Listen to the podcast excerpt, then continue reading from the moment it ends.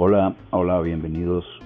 Bienvenidos nuevamente a un episodio más de Educando a la Pobrería, el podcast. Créanme que les agradezco muchísimo que sigan por aquí. Gracias por seguirme escuchando y espero que el episodio de hoy les sea de muchísimo interés.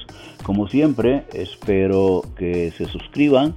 También les recuerdo que pueden encontrar mi blog de Educando a la Pobrería en educandolapobrería.blogspot.com y en mi canal de YouTube como Dr. Hugo A. Fiallos, por si les interesa, pues. Eh, pues nada, muchísimas, muchísimas gracias nuevamente por estar aquí y con esto empezamos.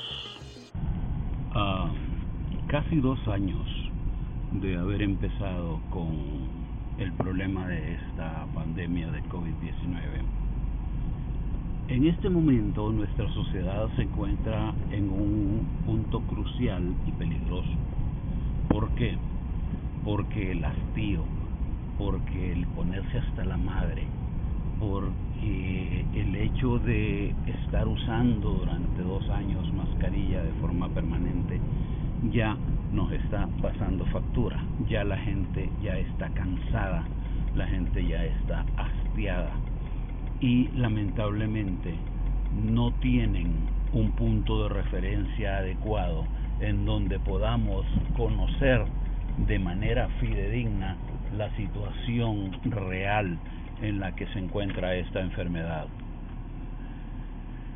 Esto pues ha causado que las personas tengan cierto hastío, desánimo y falta de interés en seguirse cuidando.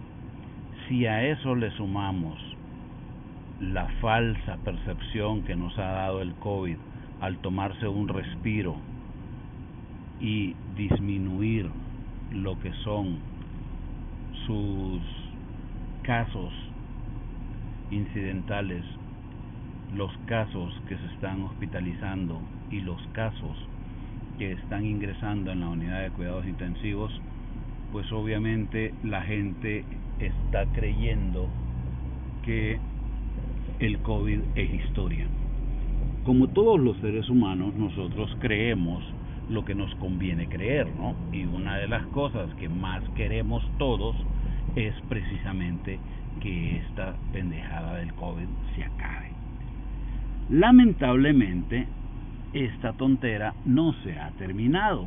¿Qué es lo que está pasando? Lo que está pasando es que las vacunas están haciendo su efecto. Y al estar haciendo su efecto las vacunas, pues obviamente la gente se está enfermando, pero hay cada vez menos personas que necesitan atención en un hospital. Esto ha causado la disminución de la afluencia de personas a los centros hospitalarios, creando la falsa percepción de que el COVID ha desaparecido. La primera premisa que tenemos que tener clara en este programa es que el COVID no ha desaparecido. El COVID sigue siendo un problema de salud serio y sigue estando con nosotros.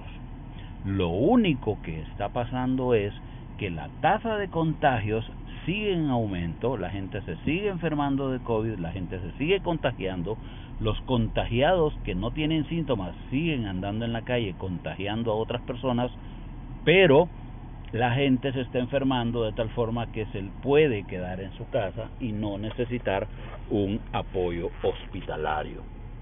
Esa es la diferencia en lo que está pasando en este momento. Sin embargo, dado que esto parece que se nos está olvidando, el objetivo de este programa es recordar algunos puntos importantes acerca del COVID, de sus variantes y de la situación en la que nos encontramos con el nuevo bicho Omicron.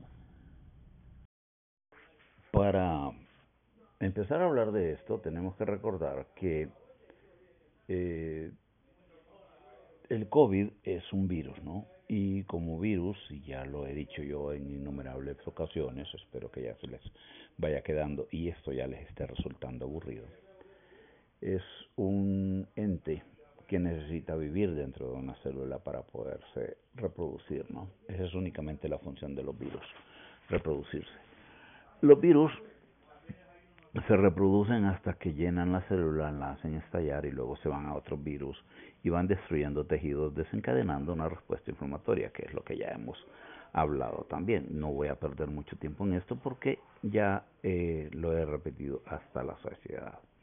¿Cuál es el problema que estamos enfrentando actualmente aquí en Honduras eh, con respecto a esta enfermedad? Aparte de lo que decíamos al principio de que la gente ya está creyendo que ha pasado. El problema es que estamos totalmente a oscuras. Estamos manejando eh, una situación en la cual no tenemos una verdadera conciencia de cómo está la situación, porque simple y sencillamente no tenemos unos resultados oficiales que nos hagan darnos cuenta de en qué punto de la pandemia nos encontramos, por lo menos en el país. Es cierto, hay ciertas voces aisladas que dicen que hay determinado número de pacientes ingresados, determinado número de pacientes muertos, determinado número de pacientes enfermos, pero no tenemos un lugar o, una voz oficial que nos esté diciendo cómo estamos desde el punto de vista epidemiológico en el país con respecto tanto a la tasa de detección de los asintomáticos positivos, es decir, aquellos que sin síntomas andan contagiando a todo el mundo, así como tampoco tenemos otros datos valiosos como ser el número de enfermos que existen actualmente, cuántos están contagiados, cuántos están contagiados sintomáticos, cuántos de esos sintomáticos están requiriendo hospitalización, cuántas de esas hospitalizaciones se están quedando en salas de hospitalización normal y en salas de cuidados intensivos, cuántas de esas hospitalizaciones normales están requiriendo uso de oxígeno o no uso de oxígeno y cuántos de esos que necesitan uso de oxígeno están requiriendo mascarillas con reservorio, alto flujo o definitivamente una terapia de soporte de oxígeno mucho más avanzada, que ya estamos hablando de diferentes etapas de la severidad de la enfermedad. No tenemos absolutamente ningún registro de esto, por tanto, estamos dando manotadas a ciegas porque simple y sencillamente no tenemos una estructura informática necesaria para poder centralizar esta información repartir esa información a todos los médicos y de esa manera poder tener todos al mismo tiempo muy claro cómo está el panorama. Es diferente que yo venga como profeta del desastre y les esté diciendo que el fin del mundo está cerca, mientras ustedes ven el cielo azul y todo bonito y los pajaritos volando por el cielo y dicen ustedes, pero ¿por qué este dice que va a llover si ni siquiera hay una sola nube en el cielo, no? O sea, entonces, si obviamente todo el sistema de información mayoritario no te está diciendo que todo está mal, pues tú vas a creer que todo está bien. Aunque hayan algunas voces que digan, hey, todo está mal. Pero claro, como nosotros creemos lo que nosotros queremos creer, obviamente no le vamos a creer al que nos diga que todo está mal porque todos queremos que todo esté bien. Y eso es totalmente esperable, natural y aceptado dentro del ser humano. Pero no podemos cerrar los ojos ante una realidad. ¿Cuál es la realidad? La realidad es que el COVID sigue circulando entre nosotros. La realidad es que la gente se sigue enfermando. Y la realidad es que no sabemos qué está pasando en el país con respecto a las enfermedades. Y eso que yo estoy pensando en función a las ciudades grandes, San Pedro Sula, La Ceiba, eh, Puerto Cortés, Tegucigalpa, ¿qué pasará en aquellos lugares recónditos, en aquellos pueblos pequeños, en aquellos sitios en los que la gente se enferma, se muere, la entierran y nadie anda preguntando de qué se murió. ¿Cuántos de esos, oye, ¿y de qué se murió Pancho? No, pues que se murió de una gripe. ¿Cuántos de esos muertes que nadie le preocupan fueron COVID? O sea, tenemos un subregistro impresionante en el país. Nosotros no podemos hablar de estadísticas porque simple y sencillamente nunca hemos tenido un registro estadístico certero de todo. Eh, creo que lo mejor que nosotros llevamos ahorita, si no me equivoco y no han cambiado las cosas, eh, ha sido el registro del, proceso de vacunación. Por lo demás, el resto sigue siendo exactamente igual hasta el momento, ¿verdad?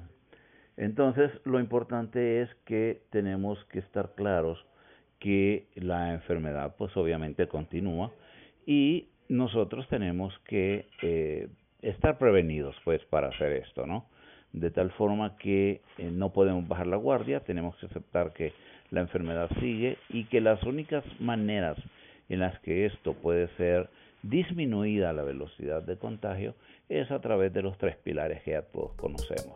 El, uso de mascarilla, el distanciamiento físico, que es importantísimo, y el lavado de manos frecuentemente. Pues nada, esto creo que cubre el podcast de esta semana. Quiero agradecerles a ustedes por haber estado desde el inicio. Si no han estado conmigo desde el inicio, les recomiendo que oigan los capítulos previos. Y gracias, muchísimas, muchísimas gracias por haber escuchado este. Y bueno, nos veremos o nos oiremos.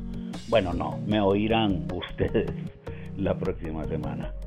Espero que estén bien, espero que esta semana sea de muchísimo éxito para ustedes. Y pues nada, que estén bien. Cuídense mucho, por favor.